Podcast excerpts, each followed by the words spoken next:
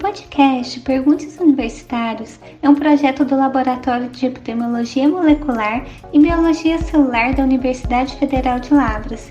Siga também nosso Instagram, é o arroba Lab Epidemiologia Molecular.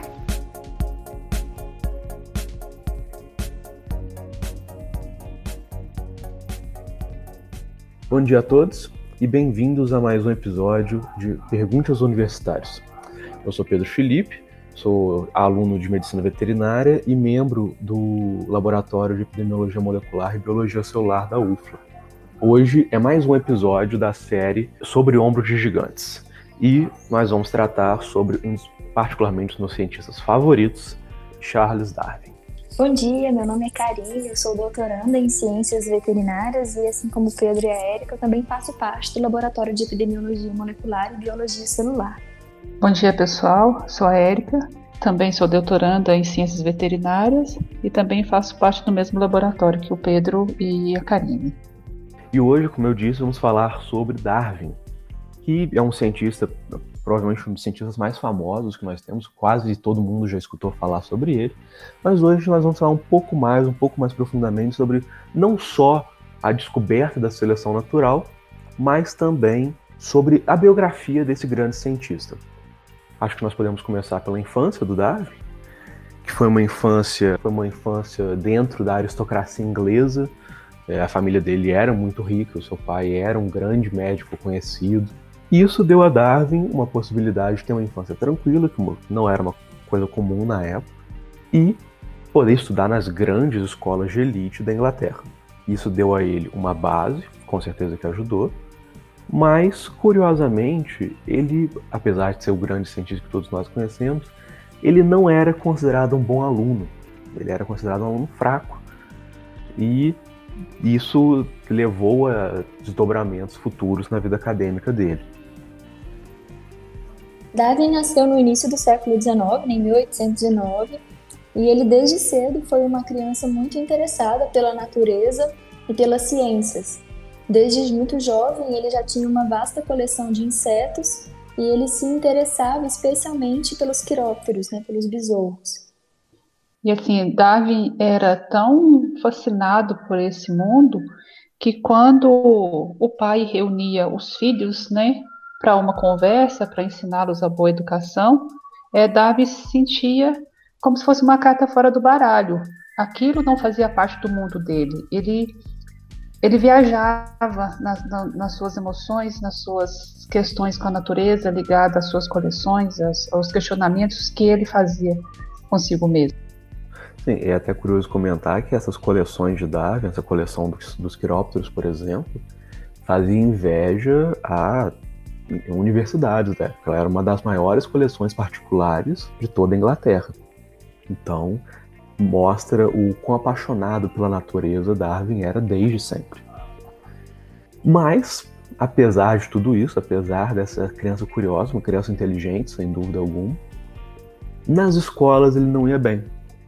Ele era, como dito, um aluno fraco. Os professores consideravam ele um aluno fraco. O próprio pai ficava preocupado com o Darwin, em relação à erudição de Darwin. Tanto que ele optou por tirar o filho da escola e já ingressar ele, devido ao seu dinheiro, devido à sua influência, já ingressar ele direto numa universidade de medicina para seguir os passos do pai e da família no geral.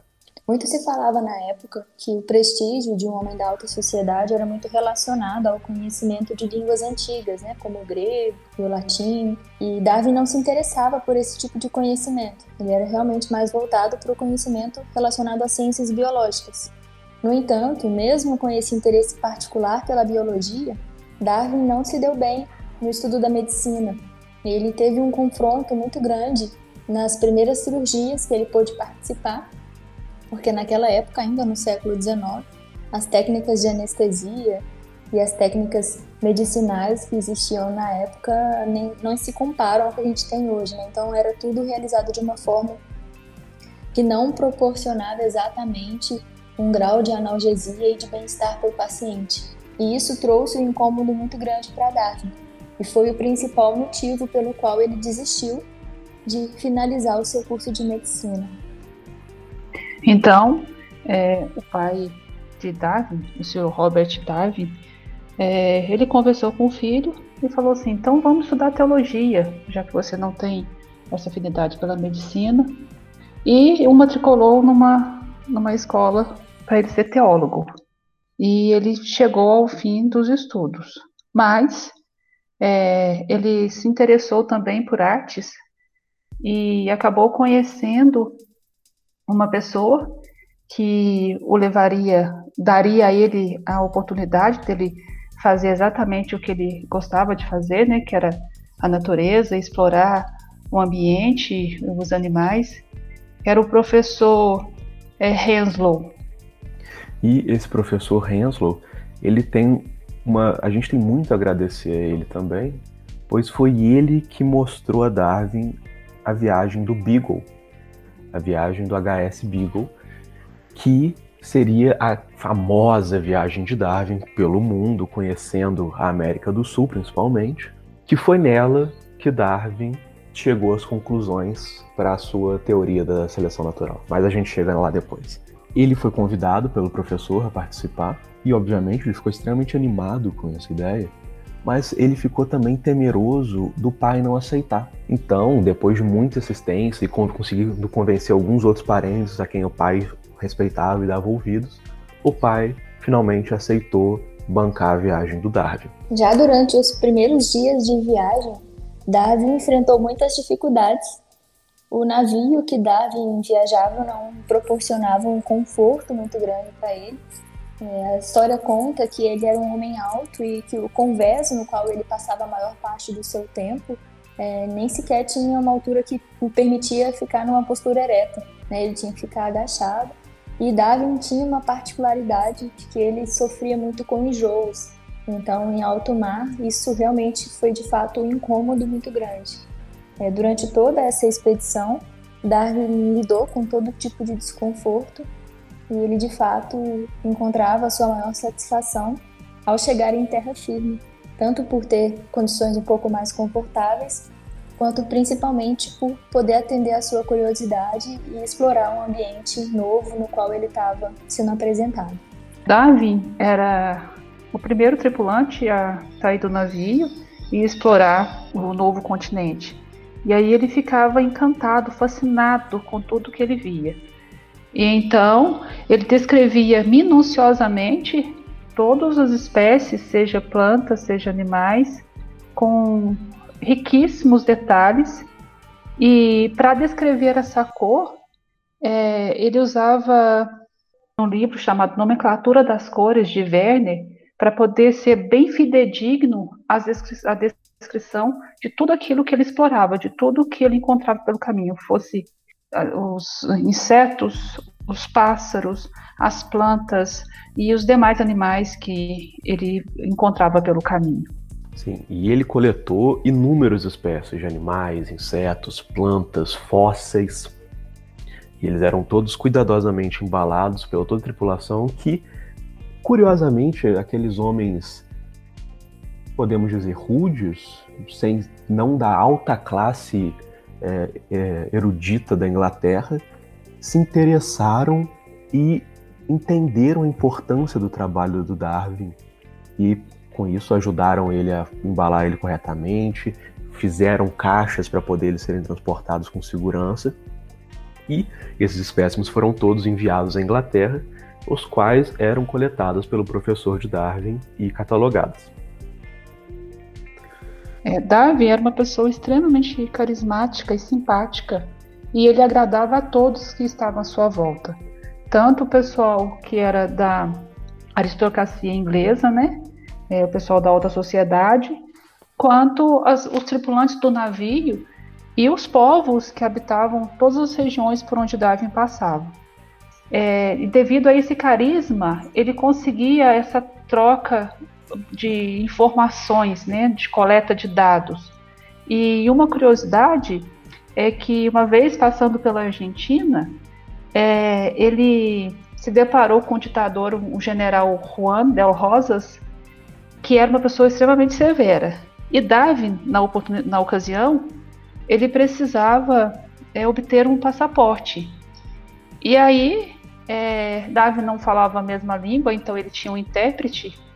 E aí esse general é, perguntou é, o que ele precisava e quem ele era, o que ele fazia. Então o intérprete respondeu que Darwin era um naturalista. O ditador, então, que não conhecia, né, o ditador general Juan del Rosas, é, não sabia o que era isso e perguntou: o que vem a ser naturalista? E aí responderam: a naturalista é aquela pessoa que se interessa por todas as coisas. E na interpretação de Juan del Rosas, isso foi um choque, porque ele interpretou como se Darwin fosse um espião. Mas aí, com toda a sua boa política e, o seu carisma e a sua maneira é, peculiar de lidar com as pessoas, ele conseguiu convencer é, esse general do que realmente ele fazia, e a partir de então, Davi conseguiu inúmeras informações mais da região é, com esse general. O interesse de Darwin por todas as coisas se refletia em todas as observações que ele fazia durante essas expedições. É, Darwin chegou a se interessar por geologia quando ele começou a observar a presença de conchas e de fósseis de organismos marítimos em algumas cordilheiras, em algumas regiões mais elevadas na Terra. E isso despertou nele um interesse particular sobre como as camadas de terra e a água poderiam se mover ao longo dos anos, e com isso, depois de muitas e muitas décadas e séculos de evolução, formar o relevo da região e modificar completamente o tipo de organismo que vivia em cada uma, em cada um desses ambientes que foram modificados.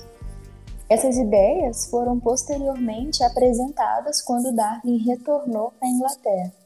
E, e, uma das coisas que chamou bastante a atenção de Darwin é que durante essa exploração ele se deparou com vários povos e o que mais chamou a atenção dele é, foram os índios da chamada Terra do Fogo, e que quando Darwin se deparou com aqueles homens nus, grotescos, que lutavam é, por tudo, ele começou a se perguntar como que Deus poderia ter feito é, pessoas nesse nível, né, pessoas mais grotescas, mais é, animalescas, vamos dizer assim, e pessoas como a família dele, como as pessoas que ele vivia em sociedade.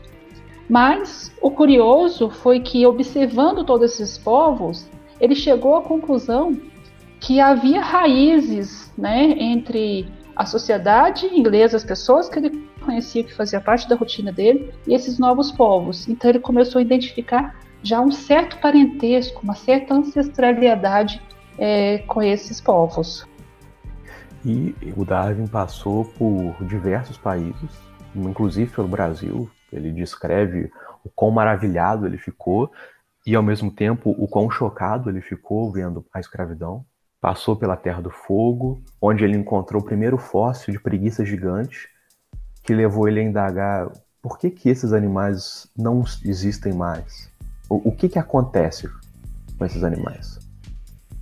Mas eu acho que todo mundo que gosta do Darwin sabe que as principais descobertas foram feitas nas Ilhas Galápagos. Ele, à distância, achou que eram apenas ilhas áridas e desinteressantes, mas ele chegando à costa viu o quão ricas em vida essas ilhas eram, o quão diversa essa, o quão diversa a vida que essas ilhas tinham era.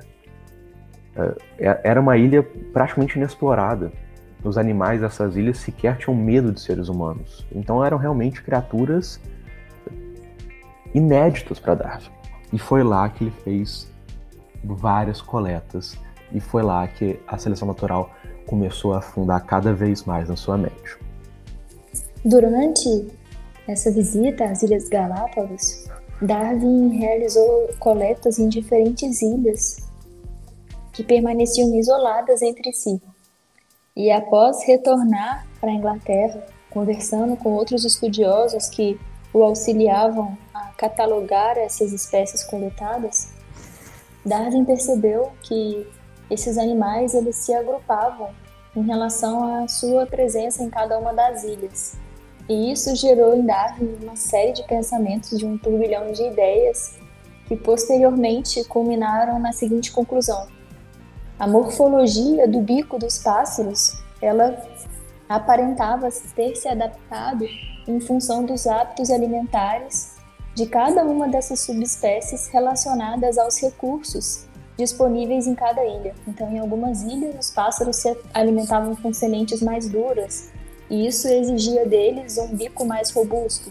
Em outras ilhas, os pássaros se alimentavam com pequenos insetos que se escondiam nas cascas das árvores, e isso demandava um bico mais fino, capaz de penetrar e conseguir então coletar esses insetos. E Darwin começou então a amadurecer as suas ideias em relação a capacidades evolutivas das espécies à medida que novas características surgiam ao acaso, e essas características, quando favoreciam a sobrevivência dos indivíduos, propiciavam consequentemente uma maior capacidade de reprodução dos mesmos e permanência no meio ambiente, sendo que com o culminar dos anos, com o passar do tempo, essas características tinham uma tendência de se manter dentro daquela comunidade de seres vivos de cada ambiente em particular.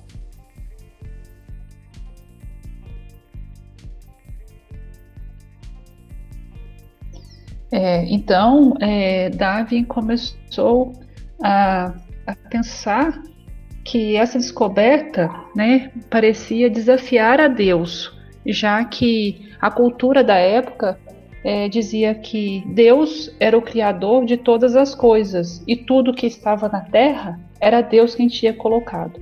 Então, essas novas descobertas entravam em choque com a, o dogma religioso da época. E voltando à Inglaterra, no, ao final da viagem de quatro anos HS Beagle, ele se pôs a afundar em livros e pesquisa e estudar tudo aquilo que ele tinha coletado ao longo da viagem. Claro que, concomitante a isso, é, as suas, os seus envios de espécimes e relatórios não passou desapercebido da alta sociedade acadêmica da Inglaterra, e quando Darwin voltou, voltou, o jovem Darwin ainda, ele já era uma celebridade entre os acadêmicos. É, ele foi conduzido aos círculos mais internos dessas universidades e ele era tido como um grande cientista, o que deu a ele renome, credibilidade, no qual ele ia se basear nos próximos anos. Mesmo depois de retornar à Inglaterra, Darwin se mantinha ativo nas suas observações. Ele conseguia perceber, por exemplo, a seleção de características desejáveis na criação de cavalos na época e até mesmo na reprodução de cães, nos quais alguns animais menores eram selecionados para a reprodução e os seus descendentes, por consequência, também apresentavam filhotes de menor porte, assim como o contrário. Então, Darwin conseguia manter sua, as suas observações e manter sua percepção da origem das espécies e da adaptação dos organismos no meio também na sua terra natal. É, e isso é extremamente interessante porque, no final das contas, Darwin se baseou na seleção artificial para desenvolver a teoria da seleção natural. Claro que no, na época o nome não era esse, mas no final das contas foi isso que ele fez. E isso é extremamente curioso, né? É, então, é, depois de tanto explorar, chegou uma época em que Darwin sentiu necessidade de se casar. Então, é, aos 35 anos, é, ele se casou com sua prima, Emma Wedgwood, é, com quem teve 10 filhos.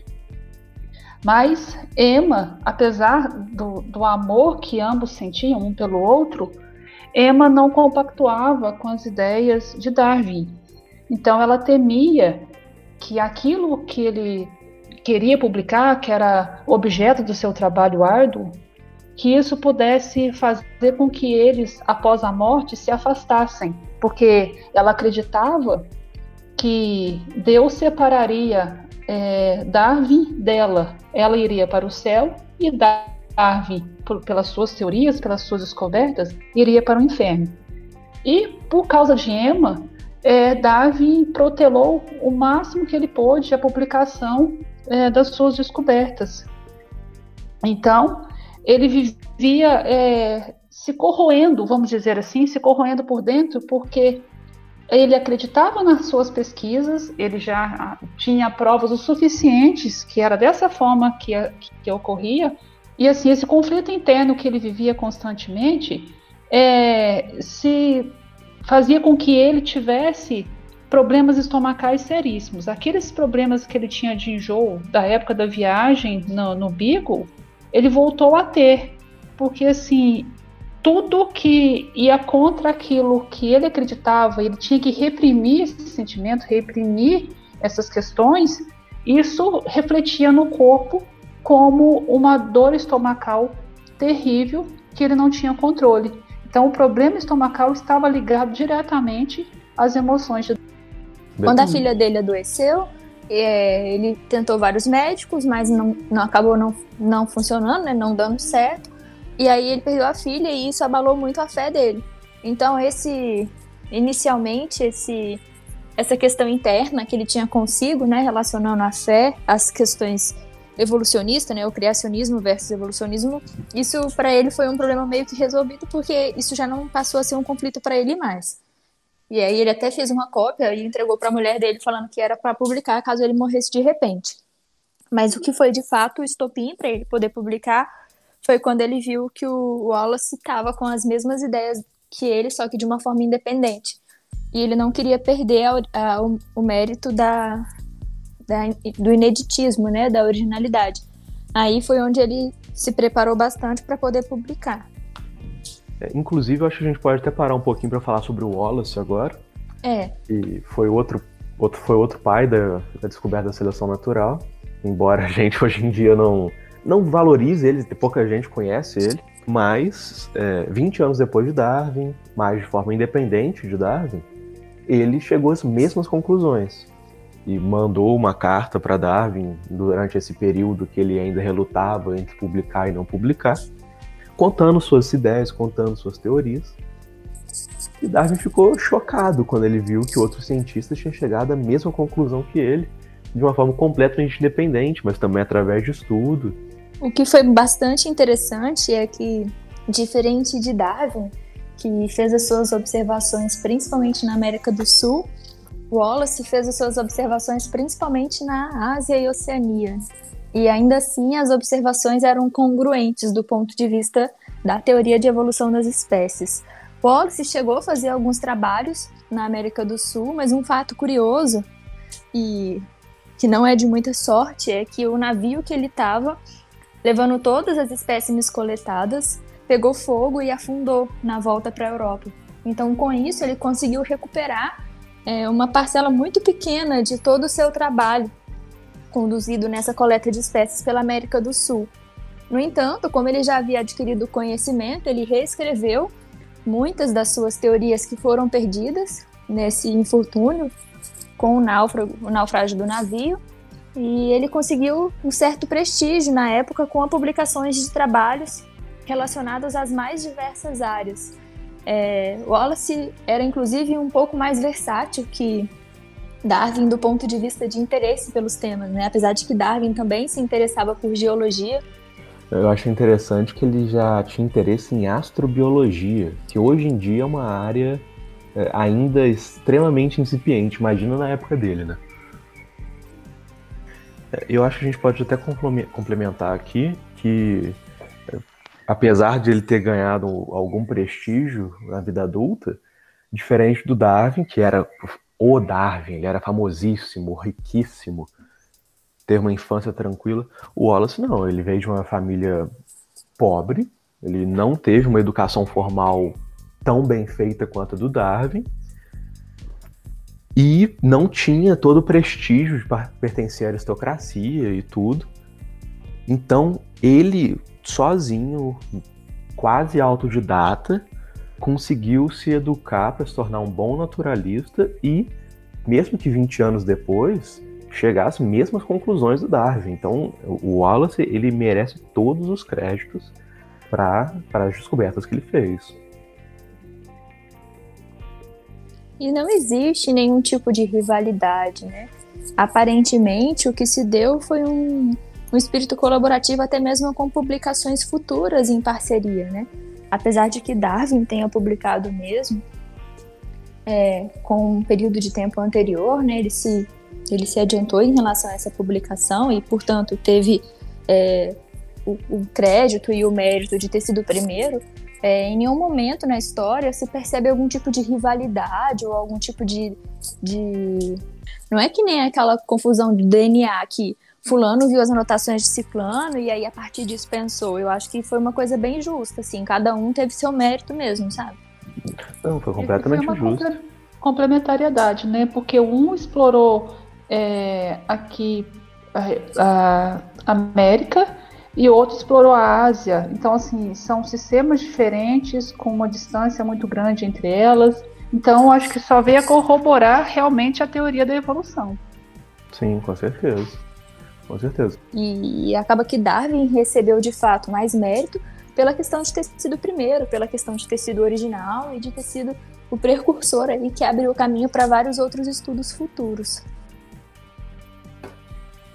Sim, e dizem, óbvio que a história acaba se perdendo no passar do tempo, mas dizem que Darwin e Wallace chegaram a até um acordo de que como Darwin era, tinha um prestígio muito maior e tinha uma condição financeira extremamente melhor do que a de Wallace, eles chegaram à conclusão de que seria melhor que Darwin publicasse como um nome sozinho a origem das espécies apesar deles terem é, quase complementado o trabalho um do outro, porque era um trabalho extremamente polêmico, para se dizer o mínimo para a época, né? E uma, Darwin conseguia, ia conseguir aguentar o, o baque da sociedade com isso, mas o Wallace provavelmente não teria conseguido, pela falta de, de crédito, pela falta de dinheiro.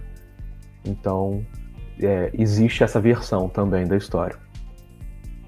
E isso nos leva à publicação de provavelmente um dos livros mais importantes da história da humanidade, A Origem das Espécies, por Charles Darwin, em 1859. Acho que ele teve. Darwin teve tanto crédito ao publicar A Origem das Espécies, porque ele não só demonstrou a teoria, mas em diversas reuniões no, no qual, nas quais ele foi contestado por pesquisadores que tinham muito prestígio na época, ele conseguiu comprovar todas as suas teorias na prática, com os fósseis e com os materiais que ele havia coletado nas suas expedições há mais de 20 anos atrás.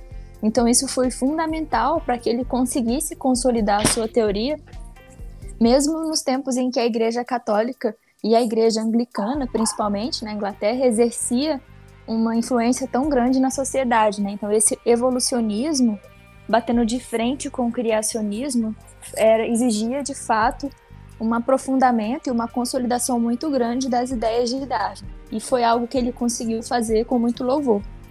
E assim, depois dessa publicação, a saúde de Darwin é, melhorou consideravelmente. É como se Darwin tivesse retirado um peso sobre os ombros. Quando ele morreu, a Emma ficou muito triste, porque ela queria que eles vivessem juntos no paraíso e tudo mais pela salvação divina. Mas Darwin seria condenado ao inferno, uma vez que ele ia contra a premissa do criacionismo, de que Deus criou todas as coisas, a semelhança do homem. Mas uma coisa que surpreendeu muito foi que quando ele morreu, é, vários estudiosos da época que concordavam com as ideias dele, que tinham um grande prestígio, eles escolheram várias assinaturas de outras pessoas que também eram influentes, é, e eles conseguiram dessa forma que Darwin fosse enterrado dentro de uma bastilha. É, e é bacana porque, por mais que ele tenha sofrido um, um baque muito grande da sociedade e que as suas ideias tenham sido extremamente criticadas à primeira instância, com o passar dos anos, com o passar das discussões, as ideias dele passaram a não ser mais um tabu ou algo absurdo, mas ser discutido, inclusive corroborado por grandes pensadores da época. E isso é muito importante porque a gente normalmente vê grandes cientistas que só são reconhecidos após a morte, muitos anos depois, Darwin não, Darwin foi o pai da evolução, uma teoria, na época, uma teoria válida, hoje em dia, mais ainda, ainda em tempo de vida. Isso é muito importante, porque após sua morte, um homem ateu ser enterrado na igreja mais importante da Inglaterra, ao lado de grandes pensadores, grandes cientistas é, religiosos, como Sir Isaac Newton, por exemplo. Então, é, mostra o impacto que Darwin teve a, com as pessoas que apoiavam ele e até mesmo com as pessoas que não apoiavam ele. E conhecer a história desses grandes cientistas é extremamente importante para a gente entender que eles são seres humanos. Eles são seres humanos como a gente. Eles não foram sempre esses grandes mentes que a gente conhece pela história. E o Sobre Ombros de Gigantes é justamente sobre isso, sobre a gente conhecer não só o cientista, mas também o ser humano por trás do cientista. E espero que vocês tenham gostado de Charles Darwin, porque, como eu disse, é um dos meus favoritos. E eu espero que tenha sido proveitoso para todo mundo.